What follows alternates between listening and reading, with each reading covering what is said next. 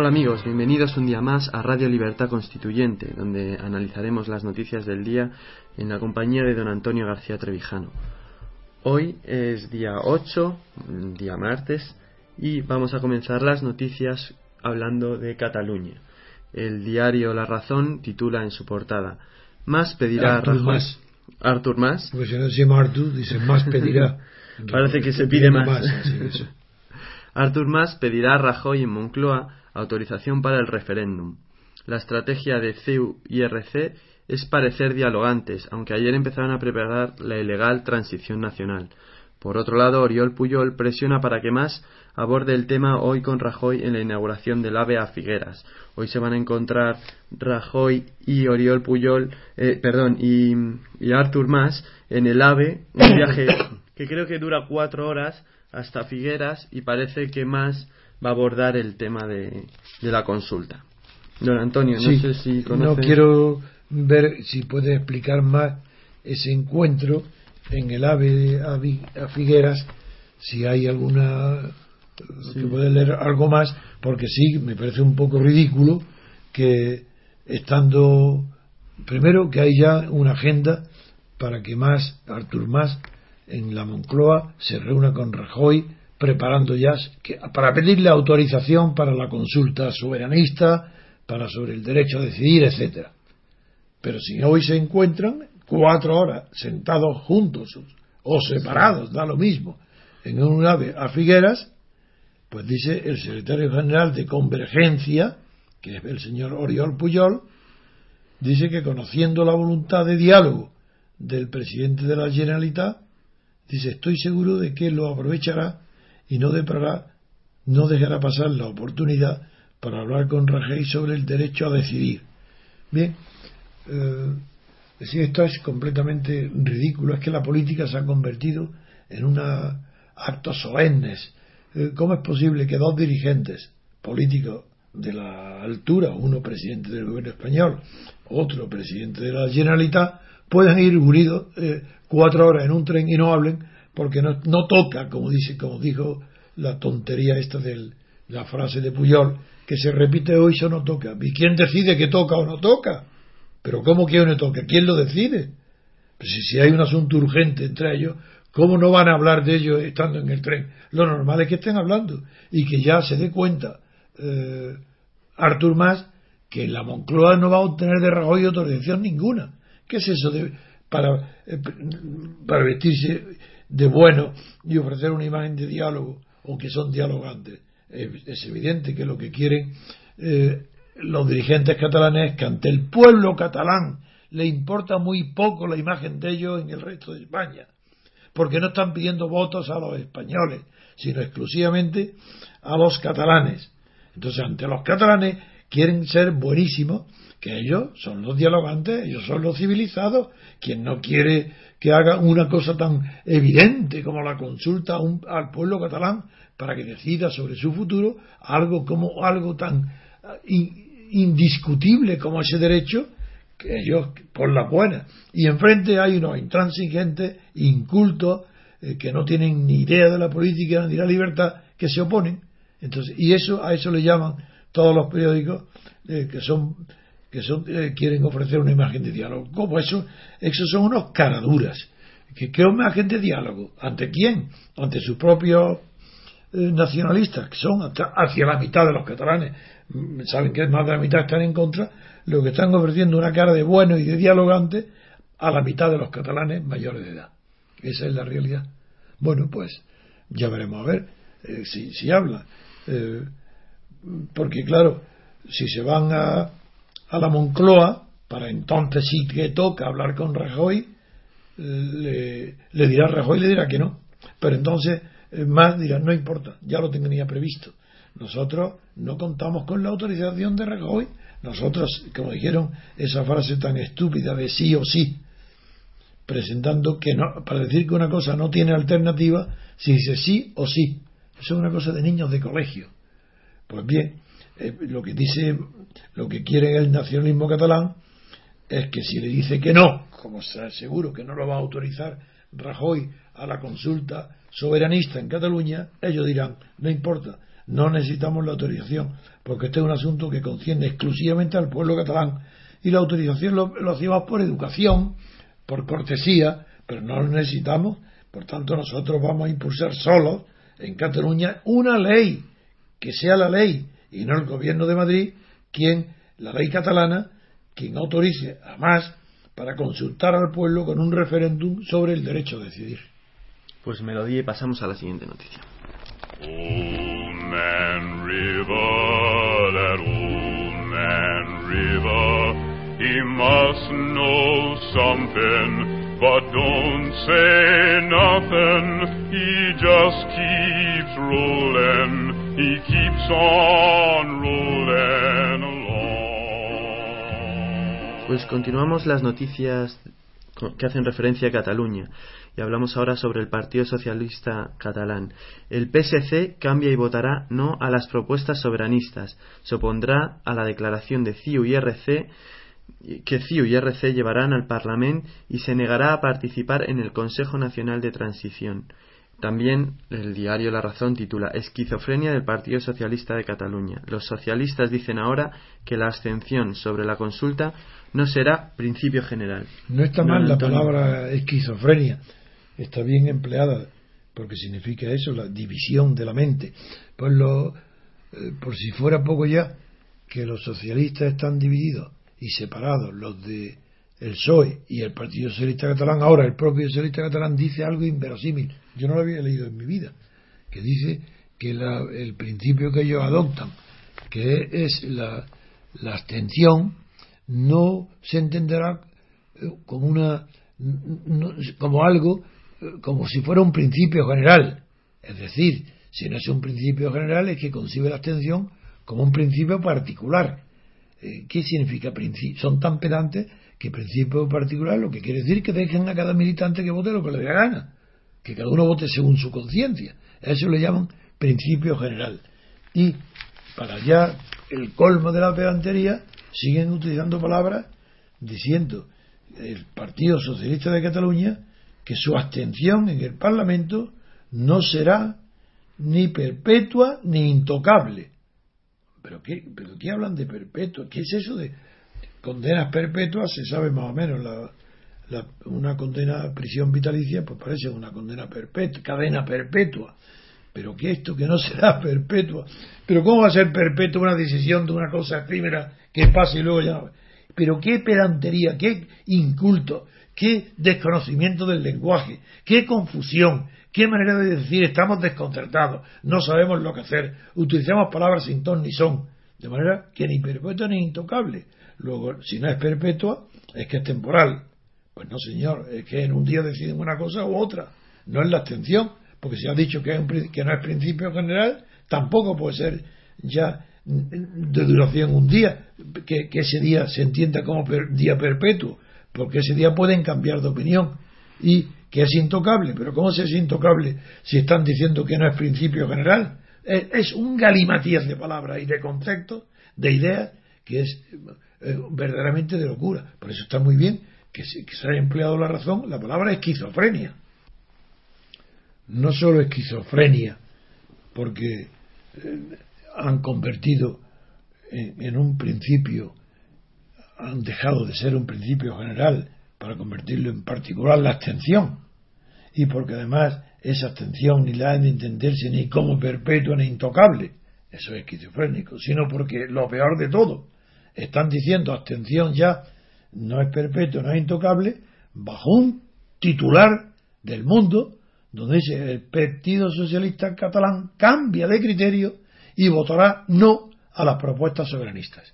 Así, si votará no, es que ya no hay abstención ninguna, ni principio general ni particular, ni principio perpetuo ni intocable. Es que han cambiado. Van a votar que no, no se entiende. O bien es una contradicción absoluta del periódico El Mundo, en cuyo caso el esquizofrénico es el mundo, lo cual no me extrañaría que también sean esquizofrénicos tanto el mundo como el Partido Socialista. ¿Hay alguien que entienda estos titulares? Yo no. Pues melodía y pasamos a la siguiente noticia.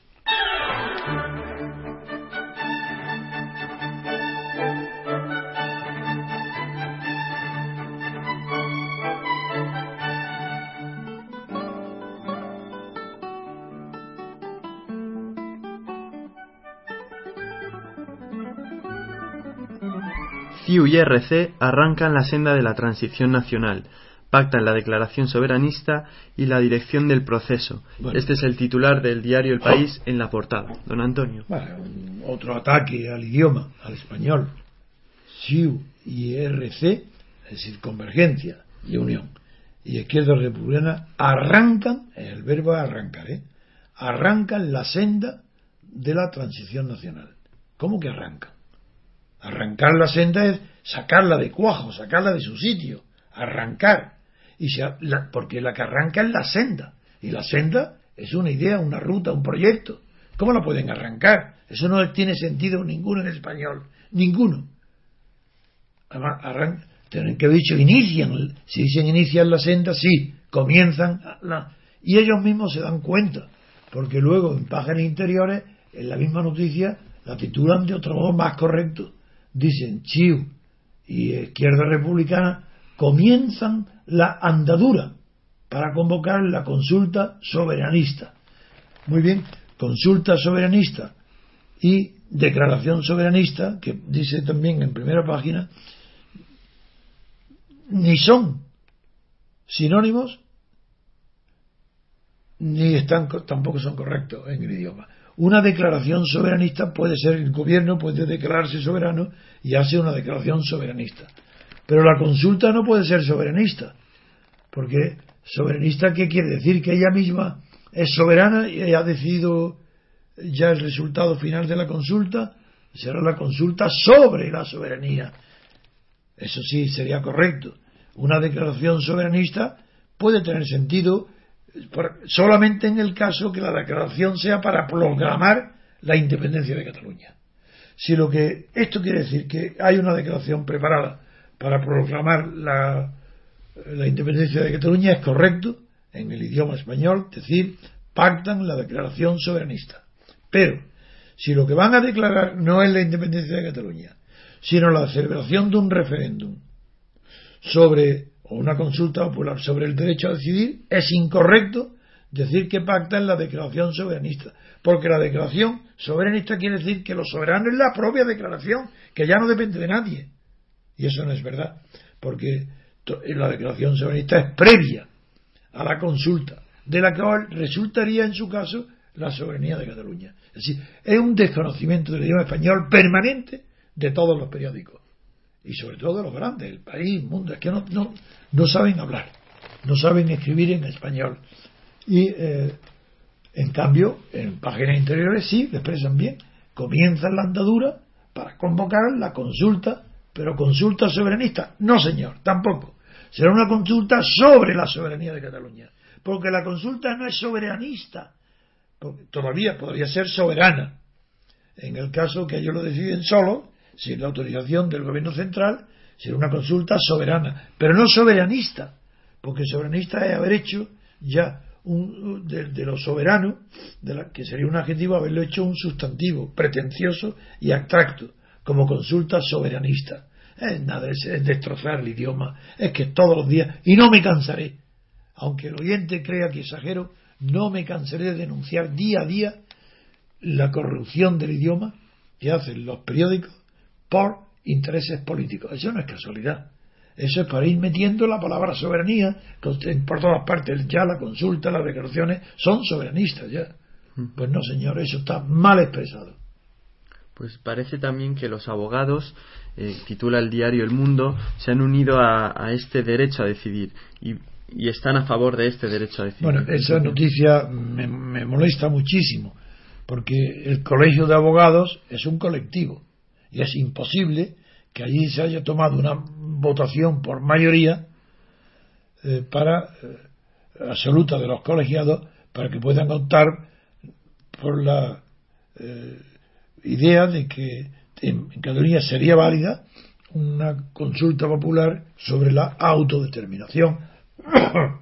Y eso es triste para los abogados porque este colegio de abogados de Barcelona en su comunicado de ayer eh, defiende el derecho de, dice, inalienable de Cataluña a decidir si quiere mantenerse como parte de España o constituirse en un nuevo Estado.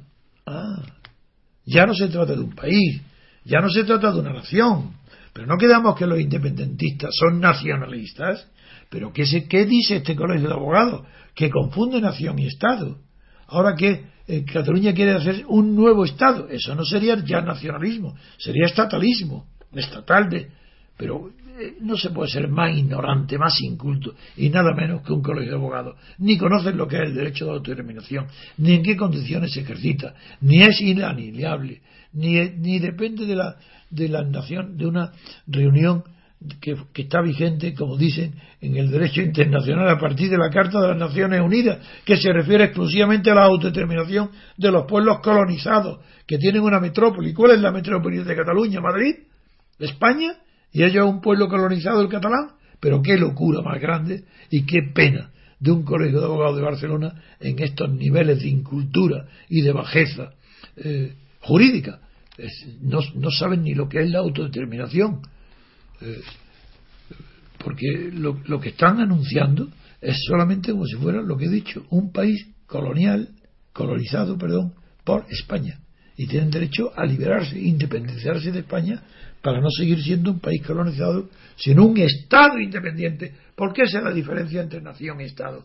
En el siglo XIX eran las naciones las que fundaron el derecho de libre determinación de las naciones, ni siquiera la autodeterminación. Y esa primera expresión se ocasionó y se divulgó a propósito de la guerra de liberación de Grecia contra el imperio otomán, contra los turcos. Ahí se habló del derecho a decidir, no se empleó la palabra autodeterminación. Esta palabra aparece por primera vez en un documento oficial en la Internacional Socialista del año 92, me parece que fue, en fin, ya a finales del siglo XX, donde se dice autodeterminación, donde antes se decía libre determinación. El responsable de esta palabra fue el marxismo austriaco, creo que fue además Otto Bauer en concreto. Y el problema que lo plantearon ya de autodeterminación no solo eran los pueblos colonizados, que entonces no estaba planteado, sino el problema de que dentro del imperio austrohúngaro había tal cantidad de pueblos diferentes que de judíos, polacos, húngaros, búlgaros, eh, eh, checos, eslovacos, eslovenios, que, se planteó el derecho de las nacionalidades, ahí se habló de nacionalidades, como derecho subjetivo de la gente sin territorio, por tanto no se podía hablar de derecho de autodeterminación del Estado o al Estado, eran derechos nacionales. Y la nación, como los bundistas lo definieron, se definía por un, como en el sentido que hoy se habla de nación árabe, por referirse metafóricamente al conjunto de todos los estados árabes, pero era nación, no estado. Y ahora el Colegio de Abogados, ignorando todo esto, dice que, para fundar, independizarse para fundar un nuevo Estado. Bueno, no, no comento más, porque eso es para suspender en, en historia del derecho, en derecho constitucional, y en Derecho Político a todo el Colegio de Abogados de Barcelona. Suspenderlo, que no lo aprobarían. Si estuvieran en la universidad y fuera yo el catedrático, suspendía a todos por no saber lo que, de lo que están hablando. Y no vayan a creer que Rajoy sí conoce de lo que está hablando. Pues es tan ignorante como el Colegio de Abogados. Y él también es responsable, porque como registrador de la propiedad, los estudios jurídicos debían ser más concretos, más precisos.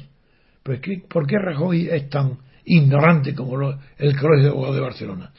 Pues porque dice otra idea absurda. Dice que eh, él quiere, dice en el periódico del, país, del país, en la, en la página 11, dice Rajoy hace política con el AVE. Mentira el titular, porque si se lee luego, se ve que no está haciendo política con el AVE, sino que hace política durante un viaje en el AVE, porque va a coincidir allí, en, vía, Gerona, con el presidente Más y con el príncipe también, eh, hijo del príncipe de Asturias. Pero las palabras que dice eh, Rajoy y lo que dice el periódico El País comentando es que ahí aprovechará ese viaje para venderle la idea a más de que a Cataluña le va mejor con España, Pero si eso es indiferente. Pero si es que el principio de autodeterminación o de, del derecho a decidir o, el de, o de soberanía de Cataluña no tiene nada que ver con que le vaya mejor o peor con España. Pero ¿qué tiene que ver que le, que le está diciendo, están amenazando los catalanes, estos dirigentes de Convergencia y de Izquierda Republicana, que van a convocar ellos un referéndum, aunque Rajoy no lo autorice, una consulta sobre el derecho a decidir de Cataluña para separarse, porque no tiene ningún sentido convocar ese referéndum si no es porque quieren separarse. Pero juegan con el equívoco, porque es evidente que no es lo mismo el derecho de autodeterminación que separación. El derecho de autodeterminación puede alguien defenderlo y luego votar en contra. Pero no, aquí ya más no, lo que dice, lo que están viendo es que quiere la independencia. No están diciendo que quiere, que quiere la independencia porque va, Cataluña está mejor sin España. Dicen los nacionalistas. ¿Y qué le contesta eso Rajoy? Pues dice la misma palabrería contraria, que a Cataluña le va mejor con España. Pero es que acaso la cuestión económica o social le va mejor, el bienestar, eso decide el derecho de autodeterminación. Pero si eso no lo decide, si quien decide el derecho, la existencia o no de derecho de autodeterminación es la ocupación ilegal de un territorio con población diferenciada, autónoma, ocupación militar por otra potencia extranjera. Ahí nace el derecho de autodeterminación. Que le vaya mejor o peor, pero por Dios.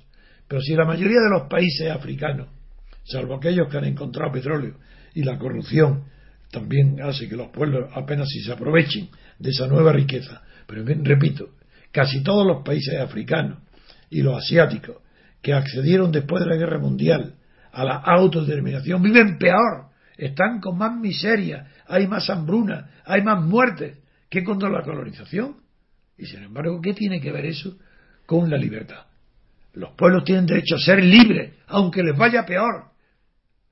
Muy bien. Pues Cataluña no tiene derecho a ser ni libre ni a independizarse, aunque le vaya mejor. Ni España le puede decir a los catalanes, no hombre, no separaros, que os va mejor. Claro, ¿acordáis el chiste ese de no corráis, que es peor? Que venía, que venía eh, perseguido un grupo de amigos cazando en África y vienen perseguidos por un león o por un tigre. Y el cojo, último, dice no corráis, que es peor. Pues claro, esto es esto, esto es lo que le dice Rajoy a los catalanes. Cojeando, dice, no corráis, que os va mejor que unidos con España. No salgáis. Ridículo. Pues melodía y pasamos a la siguiente noticia.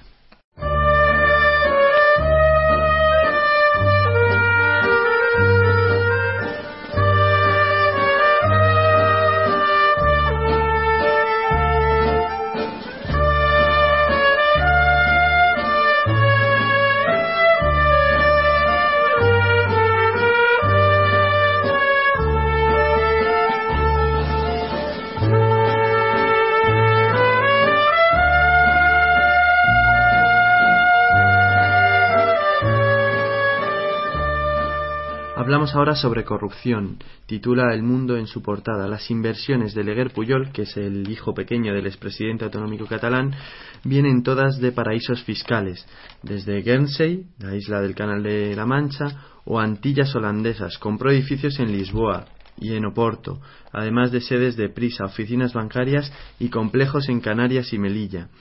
El, el PP eh, ha dicho en concreto el, el número 3 del PP ha denunciado que la política no da para tener resorts ni cuentas en Suiza. Don Antonio, comentarios sobre esta noticia. Otra más de corrupción. Y de otra más de la familia Bueno, Puyol. esto era conocido, pero ya el mundo se está lanzando muy fuerte. Debe tener datos seguros para hacer estas gravísimas acusaciones. Eh, y claro, el PP lo está denunciando diciendo. Eh, Carlos Floriano, Floriano, que es un tercer cargo, ¿no? El tercer, el número Dice 3 que este dinero no está justificado de ninguna manera. Bueno, la idea que se extiende por toda España es que la corrupción catalana está tan extendida como la idea de soberanía de Cataluña. Así que hay tantos corruptos como los que están defendiendo la independencia de Cataluña. No hablo del número, hablo de la calidad de los dirigentes, de las personas conocidas, porque claro que habrá eh, centenares de miles de personas que no están corrompidas y que quieren la independencia. Pero la corrupción sí que es motor de la independencia, porque están pidiendo la independencia los corrompidos. Así que casualidad, pues está como Berlusconi en Italia. Así que es que, es que lo que tienen miedo, quieren separarse de España porque tienen miedo de ir a la cárcel si no se separan de España. Porque los delitos son tan graves los que han cometido que no tienen más salida que salirse de España. Ellos, para no ir a la cárcel dentro de España, que es Cataluña. La noticia es eh, muy dura, muy fuerte por parte del mundo y creo que debe tener pruebas muy, muy claras para sostener esa portada. Eh, muy bien, pues no tengo más. Pues melodía y pasamos. Bueno, sí, ya que siempre critico la falta de conocimiento del estilo para hablar español, el mundo también habla muy mal, porque en lugar de decir todas las inversiones de Oleguer Puyol vienen de paraísos fiscales, lo complica como si fuera una mezcla de alemán, poniendo el todas en medio al final de la oración. Dice, dice el mundo, las inversiones de Oleguer Puyol vienen pero ¿cómo que vienen? ¿Todas? Pero todas tienen que estar al principio, si no tienen que ver, vienen, coma, todas, coma. Interrumpe la frase, se entiende peor. Todas las inversiones vienen de paraísos fiscales. Esa manera sencilla, elegante y precisa de hablar, la corrompen los periodistas, los directores de los periódicos. ¿Cómo viene a decir vienen todas de paraísos fiscales? Claro que se entiende. No digo que no se entienda, ni que no sea correcto. Se puede decir así. Pero eso es más bien propio del lenguaje poético, del lenguaje abstracto, que se cambian las palabras, el orden para poner énfasis en el todas, pero no es normal en un periódico que, con lo sencillo que es decir, todas las inversiones de del Puyol vienen de paraísos fiscales. No, señor, complica la frase, para que nos haga pensar y decir, pero ¿por qué? Vienen todas. Vamos, de acuerdo. Pues ahora sí me lo di y pasamos a la siguiente noticia.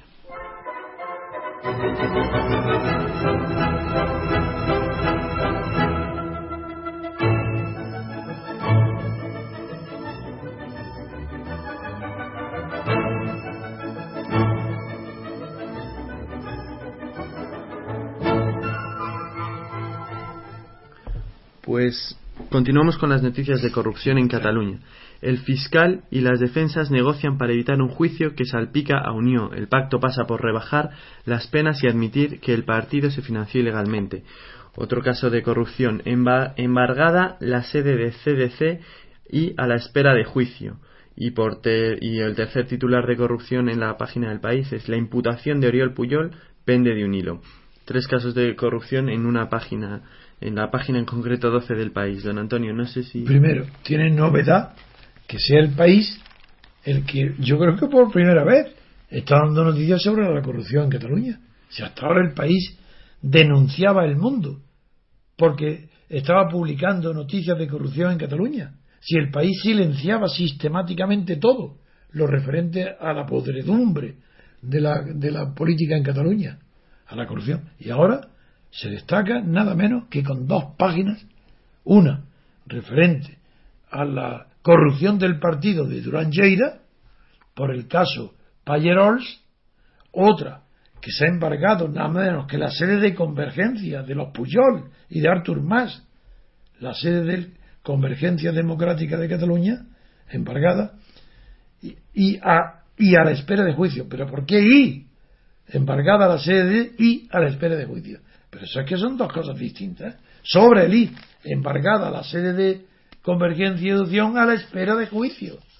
Pero no, le añaden siempre, hay complicarle el español, meter el I donde no, no tiene sentido. Y eh, eso es para el caso Palau. En el caso Palau, tanto lo hemos nombrado que ya ni siquiera hace falta analizarlo.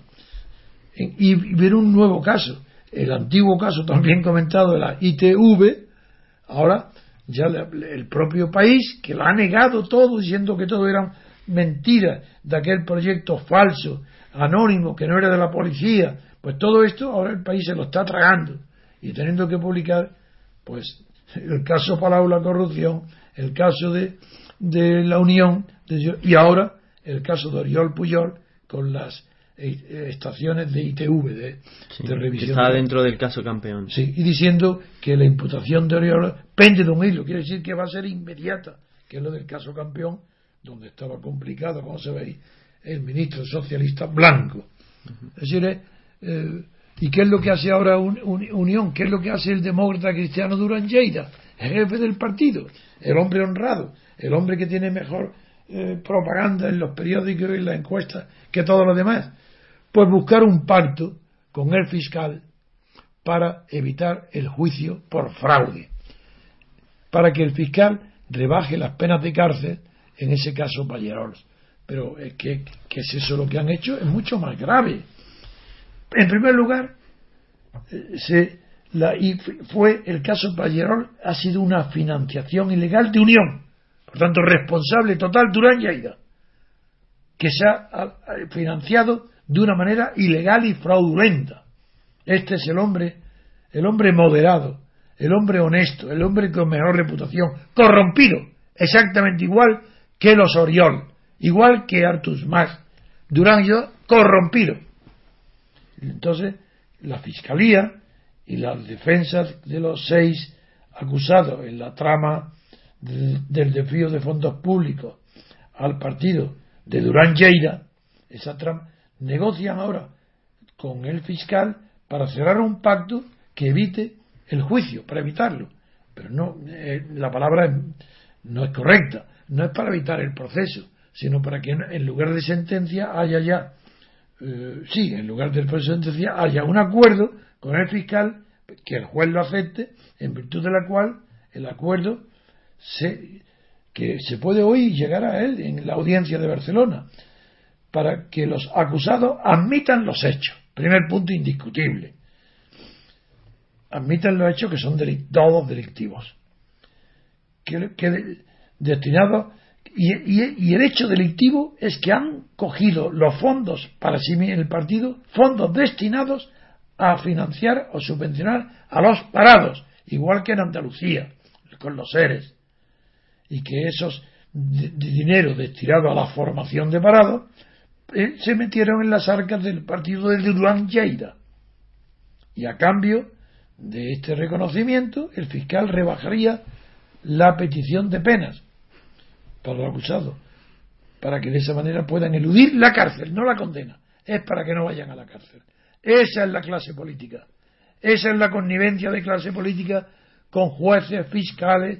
Esa es la no independencia de los jueces ni del fiscal respecto del gobierno, respecto de la clase política. Esto es el horror de Durán Lleida, el hipócrita, el moderado demócrata cristiano, corrompido con su partido y pactando ahora reconoce los hechos para que no vayan a la cárcel. Él es el primero el que ha autorizado, no los ha imputado, el que tenía que ir a la cárcel, él, Durán Lleida. Y lo último que me queda que añadir es que, además de eso, una de las condiciones que reconozcan los hechos para evitar que ir a la cárcel, con una condena más suave, pero además le exigen que devuelvan el dinero robado, que es dinero público. En concreto le están reclamando, por un lado, la cantidad de 197.000 388 euros, es decir, 200.000 euros de los cursos para parados y que ellos se apropiaron, los robaron, que devuelvan esos 200.000. Este es el honesto Durán Lleida. Los abogados, ¿qué es lo que quieren? Que se reduzca nada menos que la responsabilidad civil a los acusados, que devuelvan el dinero, eso no es, eso no libera el delito. Tienen que además responder de los daños producidos, de la responsabilidad civil y el acuerdo que quieren proponer el hipócrita de Durán Lleida con la Fiscalía es para que también se asuelvan a las dos mujeres que se sientan hoy en el, en el, en el banquillo de los acusados.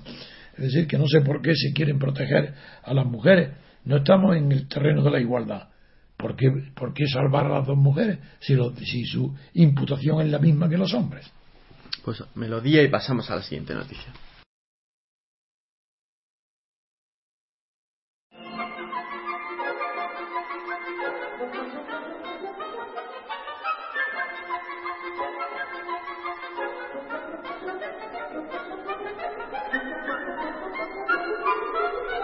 Baltar ha sido citado a declarar ante el juez como imputado. El diario El País titula Los contratos de Baltar son una auténtica chapuza. El juez, perplejo, activa la querella contra el cacique del PP de Urense. Ahí, bueno, los contratos se refiere a que una misma persona, por ejemplo, fue contratada para cuatro trabajos en tres meses. Y la nuera del varón, que estaba enchufada. Del el varón que se refiere a, A Baltar, a. Baltar, eh, que varón estaba- del PP, Mm. cacique, varón, sí, bueno, los varones, como en el PSOE, decías bien. que estaba enchufada, eh, empleó ella misma a ocho allegados. Bueno, Don Antonio, pues sobre- nada, otra brutalidad, este es el nepotismo. Ya la corrupción no solo es robar directamente fondos públicos, como es el caso de todos los partidos. Uno se dice para financiarse y no es verdad.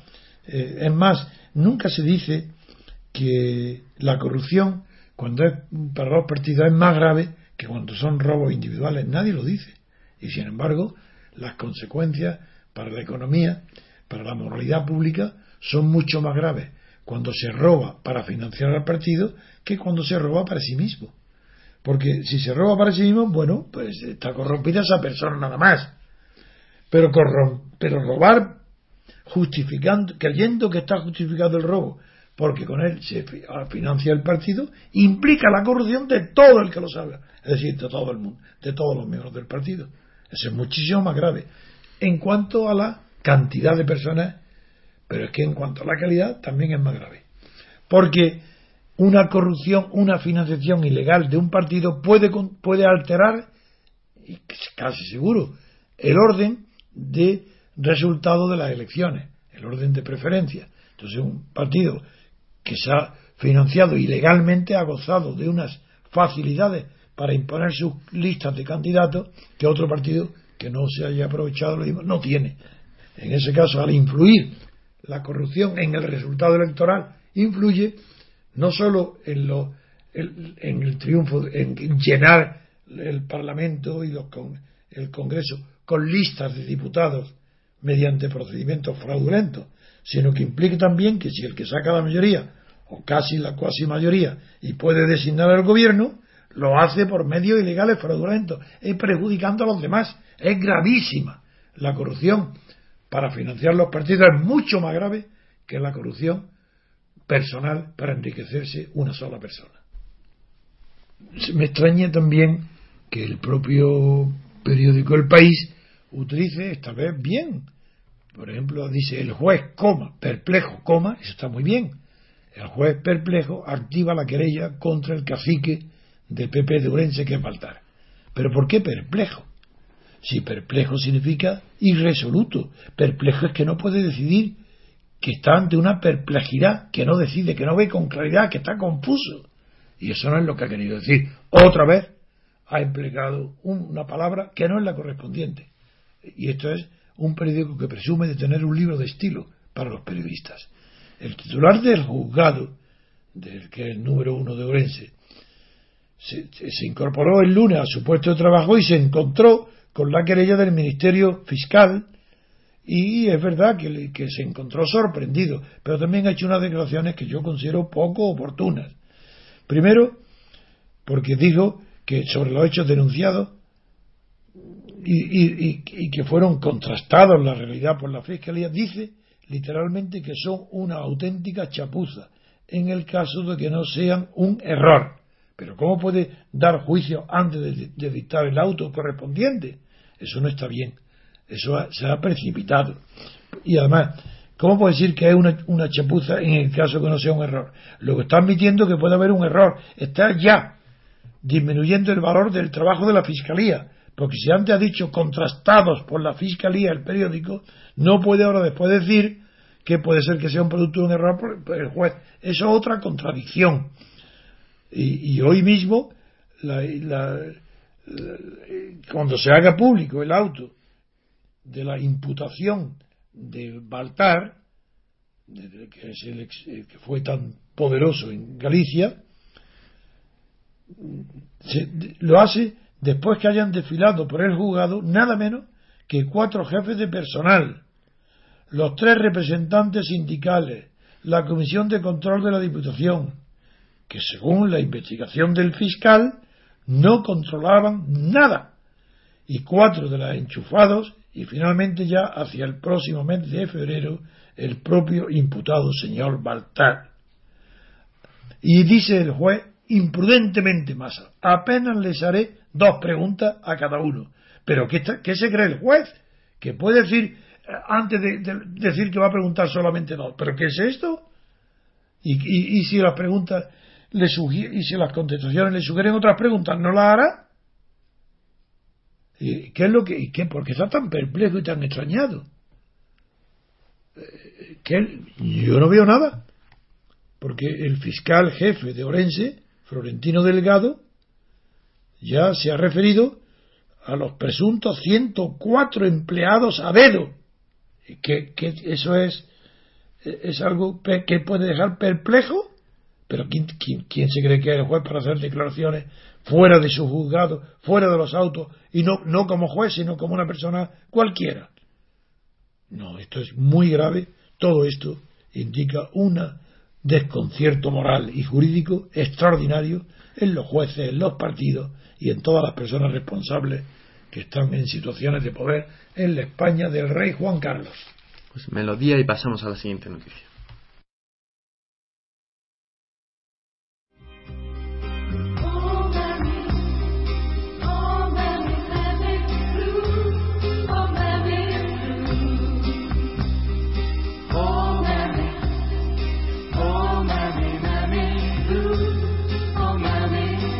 Hablamos ahora sobre el Partido Socialista.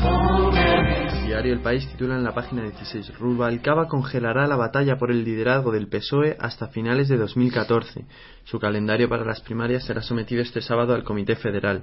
Eh, los socialistas además ponen en marcha esta semana eh, un gran sondeo interno y se recogerán propuestas federalistas sobre, sobre el partido. Eh, Grignard, por su parte, ha pedido un documento a unos expertos sobre esto, sobre este tema, sobre el federalismo, y en, y en este documento incluye el poder judicial autonómico, sedes oficiales descentralizadas y un y el Senado de 100 miembros. Don Antonio. Como siempre, no tengo más remedio que decir que sigue siendo la locura de que no tienen idea ninguno de los partidos españoles, ninguno de los, vuelvo a decir, de los periódicos, revistas técnicas, abogados, academias, de universidades, cátedras de derecho político, nadie sabe lo que es federalismo. Ni su diferencia con el confederalismo. Entre un Estado federal como Estados Unidos o Alemania y un Estado confederal como Suiza no saben la diferencia. Esto para empezar, porque luego ya veremos cómo el federalismo tampoco es posible en España. Pero bueno, de momento, la diferencia para que los oyentes lo sepan de una vez para siempre es muy sencilla. El Estado confederal es aquel que reserva a favor de los estados particulares, no del, del Estado central, confederal, reserva todas las competencias que no han sido expresamente delegadas, atribuidas o enviadas al Estado confederal. El principio es que todo lo que no está expresamente entregado a la Confederación pertenece a, cada uno de los estados confederados. y en la Federación el contrario. El federalismo dice lo contrario. Todo lo que no esté expresamente reservado a los estados federales pertenece a la Federación. Ese principio último de exclusión, de, de reserva, de residuo, es lo que distingue nada más. Lo demás, eh, pretender distinguir a los confederados de los federados por las competencias de cada uno es absurdo, porque hay disgusto para todo. La única diferencia es el principio de, que define la confederación o la federación en función del principio que los eh, inspira a, a uno y a otro, el principio de reservar lo no definido a los estados particulares o al Estado central nuevo. Esto en cuanto a la diferencia entre el federalismo. Pero el, encargo, los expertos que han hablado sobre federalismo a, a Griñán, pues están diciendo locuras, tonterías. Por ejemplo, ¿qué están diciendo? Pues que la Constitución debería abrir la puerta a la existencia de otros órganos autonómicos de naturaleza asesora, de control o de supervisión. Ah, amigo, Quieren multiplicar el número de organismos. Que la Constitución abra la puerta a otros órganos autonómicos, no solo a las comunidades autónomas, a otros órganos de naturaleza asesora, de control, de supervisión. Podría, el Estado federal, dicen, podría llevar a cabo la desconcentración territorial de algunos órganos federales de control y supervisión. Pero sabrán lo que están empleando. Si es que no saben lo que significa desconcentración y la diferencia con descentralización. Si son términos ya definidos durante siglos por la jurisprudencia, la doctrina y los pensadores, los más grandes pensadores jurídicos, de juristas de Europa, para distinguir la desconcentración de la descentralización del poder. Y estos, como no saben lo que es, le hablan desconcentración territorial en lugar de descentralización. Pero ¿cómo se va a desconcentrar un territorio? Desconcentración territorial, bueno, absurdo. Es que las palabras no significan nada en el idioma español. Pero nada, desconcentración territorial en lugar de descentralización administrativa, según los territorios. Bueno, es que es, un disparate, es un absurdo jurídico. ¿Para qué seguir? Todo lo que dicen es tonto, es imposible. y lo mismo de los jueces. Quieren constituir un poder judicial, pues bueno, pues dándole solamente categoría nacional de todo el Estado español al Tribunal Supremo y la Audiencia Nacional. Pero la competencia de ese tribunal solamente quedaría limitada, dice, por los recursos de casación para pero ¿cómo? La unificación de la doctrina. Si es que no tienen ni idea del derecho, no existe ningún recurso de casación que sea para la unificación de la doctrina. Eso no es verdad. Existe recurso de casación y hay otro recurso que es para unificación de doctrina. Pero son dos cosas diferentes.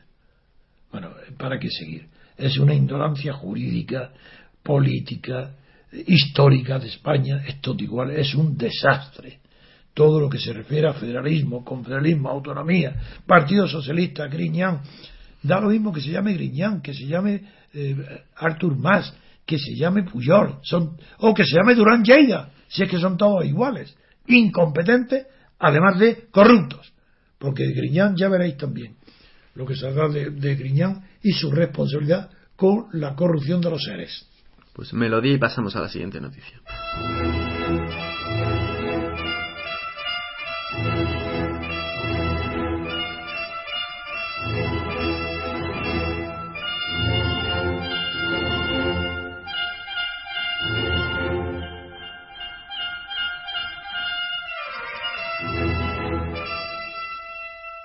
Seguidores del 15M y la cultura libre en Internet ponen en marcha el Partido X. La nueva formación apuesta por el wikigobierno y la participación ciudadana.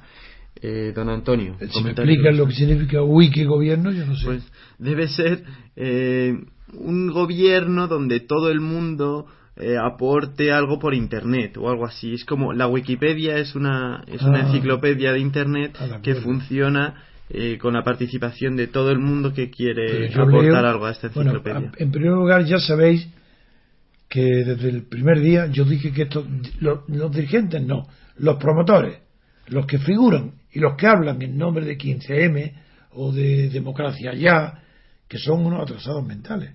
Lo he dicho y lo repito, no saben el ABC, no de la política, de la historia ni de la política practicada en ningún siglo, en ningún tiempo ni saben lo que es la democracia directa griega, ni saben lo que es la democracia representativa de Estados Unidos, ni saben tampoco los mecanismos de toma de decisiones estudiados por la sociología y por los grandes polemistas sobre los costos económicos de cualquier tipo de decisión.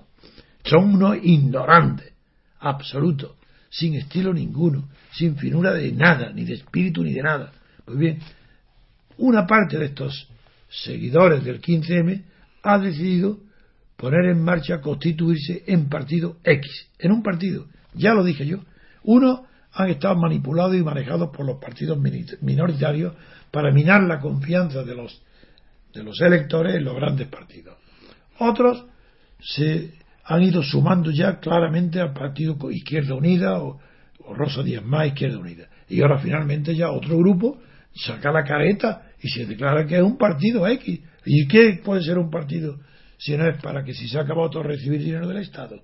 Corromperse ya no es un partido de la ciudad civil. ¿Qué tiene que ver eso con los indignados? Nada, nada. Eh, entonces, ¿qué es lo que piden ellos? Pues no quieren ser ni diputados, que el país, España, no sea gobernada ni, por, ni representada, ni diputados ni señorías, sino solamente quieren empleados públicos, es decir, empleados públicos quiere decir asalariados, funcionarios, al servicio del bien común. Figuraros qué ignorante, si ni siquiera Santo Tomás llegó a poder definir lo que era el bien común. Si el bien común es una palabra solamente utilizada por la doctrina católica, si el bien común es indefinible, mucho más difícil de definir que el bien general, si, o la voluntad general, o el bien de la mayoría. Si he repetido, y estos ignorantes que apenas se han leído un libro, estos vienen a hablar de bien común, pero no son ateos. ¿Pero de qué hablan de bien común? Si eso es la doctrina de la Iglesia. Pero es que es tan absurdo lo que dicen. Un bien común. Pero ya lo he repetido aquí muchas veces. No hay más posibilidad humana de saber lo que conviene más que aquello que conviene más a la mayoría. Para lo cual será aquello que la mayoría decida que es lo más le conviene a ella, votando uno a uno. La suma de los votos de la mayoría es lo que dice que es lo que conviene a esa mayoría. Y no hay otra cosa. No puede ser la mayor utilidad para el mayor bien número posible de personas se llama utilitarismo. Y esa es la moral del mundo anglosajón, que desde luego ha mostrado una superioridad aplastante sobre la moral hipócrita del, europea y no digamos sobre la moral del catolicismo del bien común, porque es indefinible. ¿Qué, ¿Dónde está el bien común? Es que es imposible.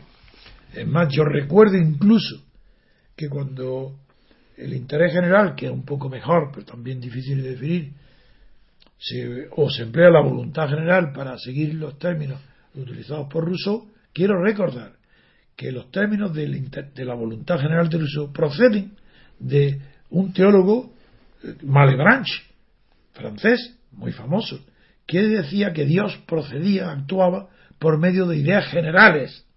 Y esa es la palabra que Rousseau inspiró en su contrato social para hablar de la voluntad general. Es decir, la idea proviene también del catolicismo, de la Iglesia. Voluntad general, porque Dios procede mediante ideas generales. Ese es el origen de la doctrina de Rousseau sobre la voluntad general. Lo más ridículo es que un partido de ignorantes resucite la idea del bien común, realizado ese bien común no por diputados, ni señorías, ni por tanto representantes, no, no, no, por empleados públicos a sueldo, que estén al servicio del bien común, no al servicio del Estado, no al servicio de la nación, no al servicio del distrito donde son elegidos porque no creen en nada de la representación, sino que quieren ser empleados públicos al servicio del bien común. Es decir, que el que le encarga el servicio es el bien común. ¿Y dónde está ese bien común? ¿Dónde lo busca? El que le ordena a ellos el bien común. ¿Dónde está? Pues melodía y pasamos a la siguiente noticia. This land is your land and this land is my land from California to the New York Island from Redwood Forest to the Gulf Stream waters. This land was made for you and me. Pues pasamos a comentar y analizar las noticias internacionales. Lo haremos rápidamente porque se nos acaba el tiempo. El diario El País titula en la página 2 Obama sacude la política de seguridad. El presidente de Estados Unidos eh, postula para dirigir la CIA a un hombre que pide el cierre de Guantánamo y para el Pentágono a un republicano que criticó el conflicto de Irak el primer veterano de Vietnam en el Pentágono. Este es Chuck Hagel, candidato a secretario de Defensa de Estados Unidos. El senador denunció los errores en Irak tras haber apoyado la invasión. Por otro lado está John Brennan, que es el candidato a dirigir la CIA, eh, el zar antiterrorista que supervisó la caza de Bin Laden. En el pasado se, se, le criticó por apoyar la tortura en los interrogatorios y en 2011 dijo no vamos a traer más gente a Guantánamo. Eh, este mismo Brennan fue el que organizó los ataques contra Al Qaeda con estos aviones teledirigidos, los, drones.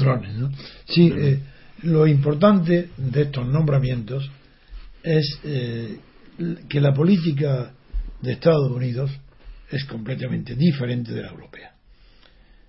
En Estados Unidos Obama es demócrata y está designando a candidatos a puestos a puestos claves que son republicanos. Por ejemplo, la candidatura de Hagel es, un republicano muy destacado. Como ha dicho antes eh, Javier, pues este es un ex senador republicano que denunció los errores de, en Irak después de haber apoyado la invasión. Y es la candidatura de Hagel está causando unas protestas muy fuertes en el bando, en el Partido Republicano. Sin embargo, Obama, que es demócrata, elige a los hombres que consideran mejor preparados para esos puestos sin tener en cuenta a qué partido pertenecen. Eso aquí en España sería inconcebible. Bien, como vamos con poco tiempo, pues seguimos eh, las noticias internacionales y de esta pues no merece más comentario que positivo de que Obama está llamando a la gente que él cree mejor preparada sin mirar a qué partido pertenece. Pues me lo di y pasamos a la siguiente noticia.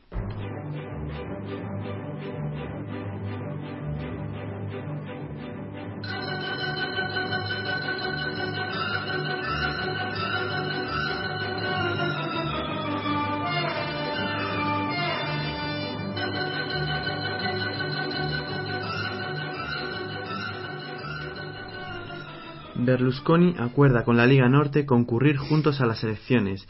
Preferiría ser ministro de Economía.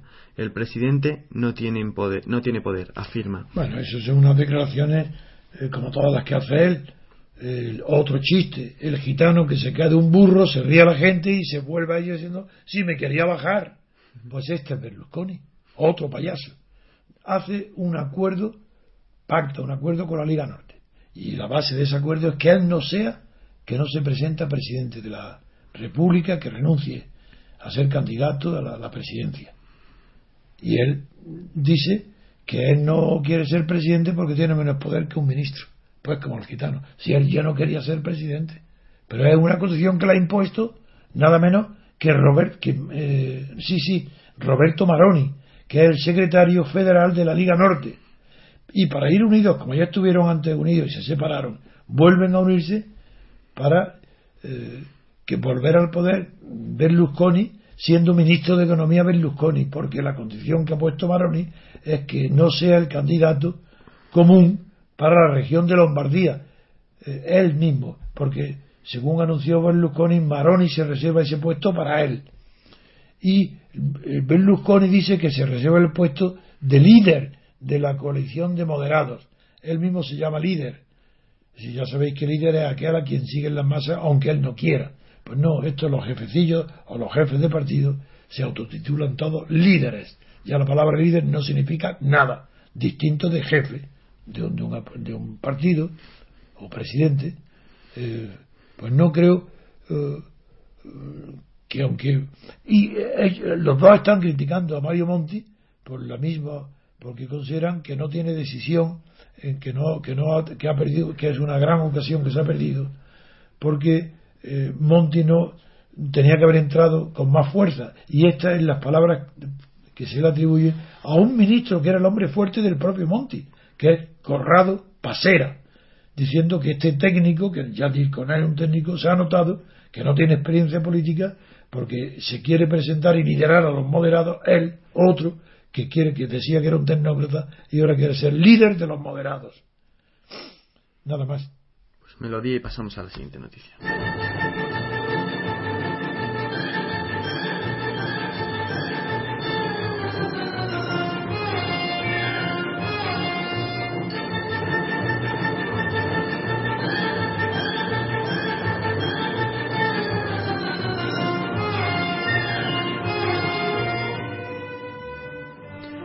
Supremo venezolano maniobra para garantizar la continuidad de Chávez, titula el diario El País en la página 8.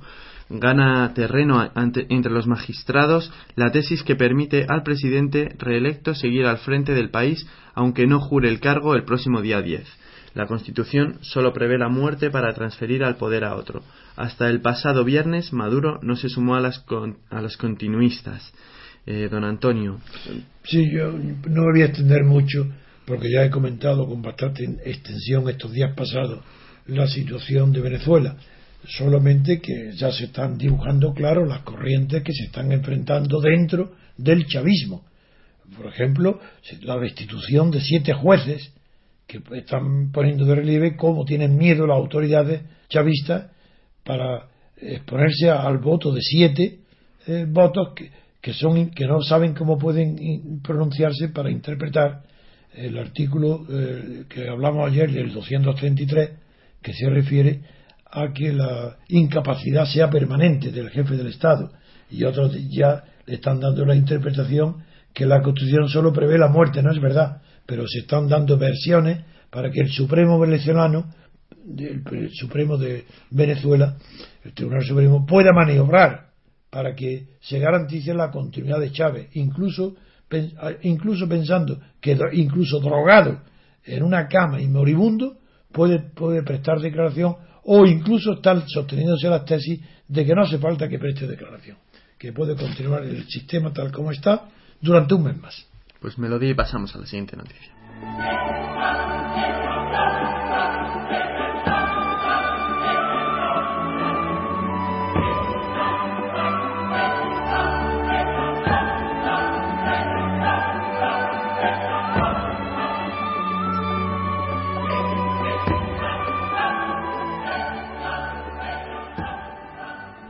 Los periodistas chinos se rebelan contra la censura, retirado un artículo sobre el constitucionalismo en China. Don Antonio. Ah, y esto es una noticia muy, muy importante. Veremos a ver si no está mal eh, interpretada por la prensa española, en este caso por el país, o si tiene un fundamento que, de ser cierto, esto sería ya eh, una suma de hechos aislados que van tomando sentido al, considerarlos conjuntamente. Esto se refiere al estado de Cantón. Pero es que, claro, Cantón es la capital de la región y la provincia más desarrollada de China, la que tiene más actividad en la sociedad civil. Y ahí que es, pues que los periodistas eh, se han levantado para protestar contra la censura. Y eh, en esa protesta han convocado una, nada menos que una huelga para rechazar las maniobras del jefe de propaganda del partido provincial que estuvo Zen. Los manifestantes con, con pancartas, con las expresiones nada menos que de libertad de expresión. La libertad de expresión no es un crimen. El pueblo chino quiere libertad. Queremos libertad de prensa, constitucionalismo y democracia. Bueno, esto es una revolución política total. No, no es que esté empezando, pero son síntomas de que algo muy profundo está sucediendo en China que las autoridades chinas no parecen que puedan controlar el proceso de la capitalización del comunismo.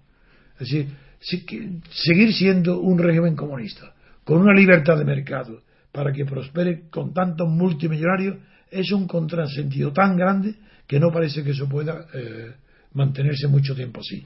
Y estas son manifestaciones que dan mucha esperanza a que la libertad se abra el camino rápidamente en China melodía y pasamos a la última noticia.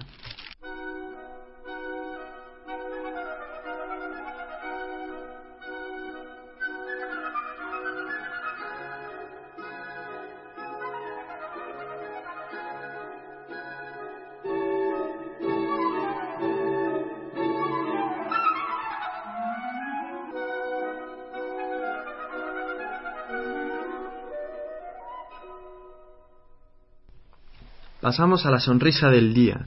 El diario El País titula en la página 35, Así es el monstruo del abismo. Un calamar gigante ha sido filmado por primera vez en las profundidades marinas. Un investigador japonés, avanza en el conocimiento del gran invertebrado. Don Antonio. Bueno, la noticia es muy agradable porque era algo que se esperaba. El océano está lleno de calamares gigantes.